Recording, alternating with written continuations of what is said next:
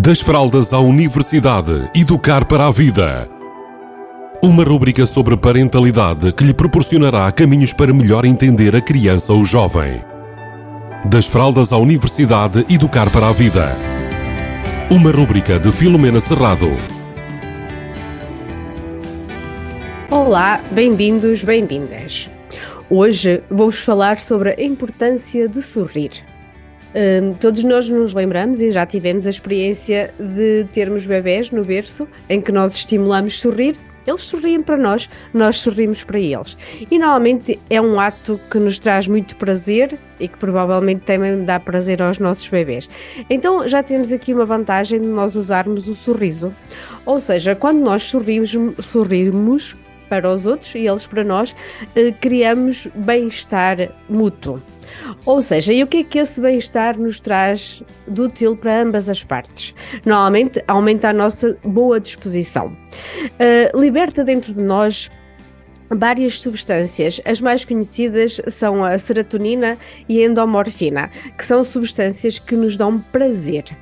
Então, vamos observar, vamos observar-nos e perceber como é que andam os nossos sorrisos durante o nosso dia a dia.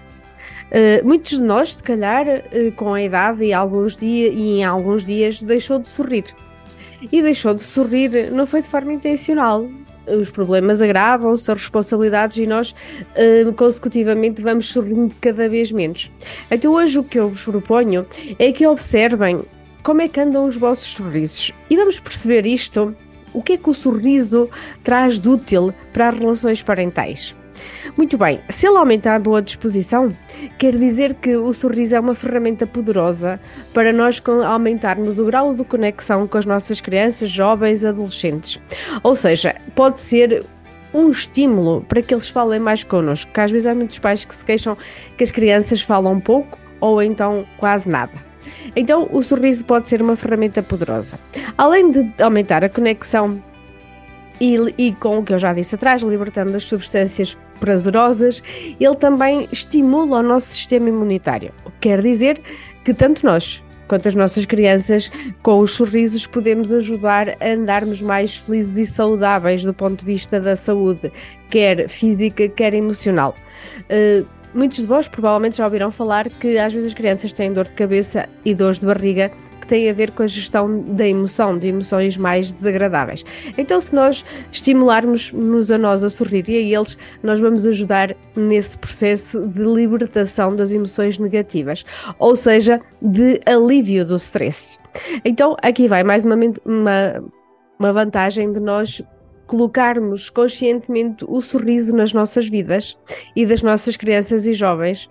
E como tudo na vida, eh, nós agora podemos usar este estímulo eh, de forma consciente. E alguns de vocês estão a perguntar, então, mas aqui eu vou fingir o meu sorriso?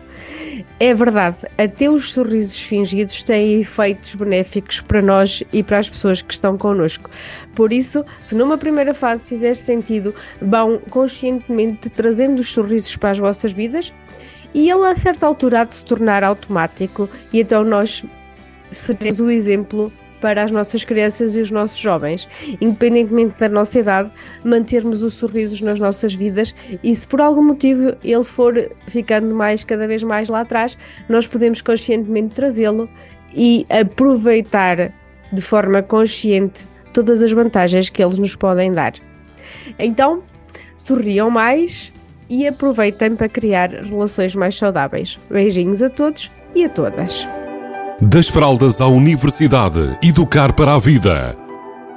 Uma rúbrica sobre parentalidade que lhe proporcionará caminhos para melhor entender a criança ou jovem. Das fraldas à universidade, educar para a vida.